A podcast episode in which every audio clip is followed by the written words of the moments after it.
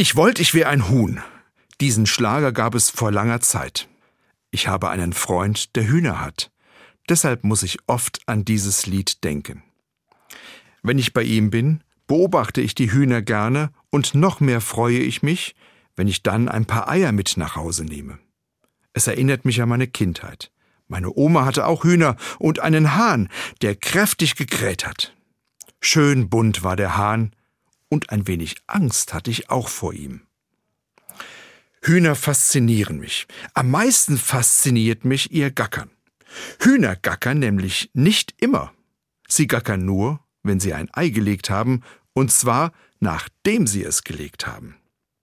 In der Menschenwelt ist es anders, habe ich die Erfahrung gemacht. Wie viel wird lamentiert, beworben, verkündet, und wenn es dann ernst wird, können viele Menschen ihre Versprechen eben doch nicht halten und ihre Ankündigungen nicht einlösen. Oft fehlt mir das Ergebnis zum Gackern bzw. zur Ankündigung. Von den Hühnern lerne ich erst legen, dann gackern. Natürlich gibt es die Vorfreude und manchmal möchte ich jedem erzählen, was ich vorhabe. Ich kenne zum Glück auch die Freude beim Arbeiten und bei manchen Hobbys. Wie gerne teile ich das mit anderen Menschen. Trotzdem nehme ich mir vor, ich will Dinge erst tun und dann sagen, das ist gut, schau doch mal her. Und dann kann ich mich doppelt freuen.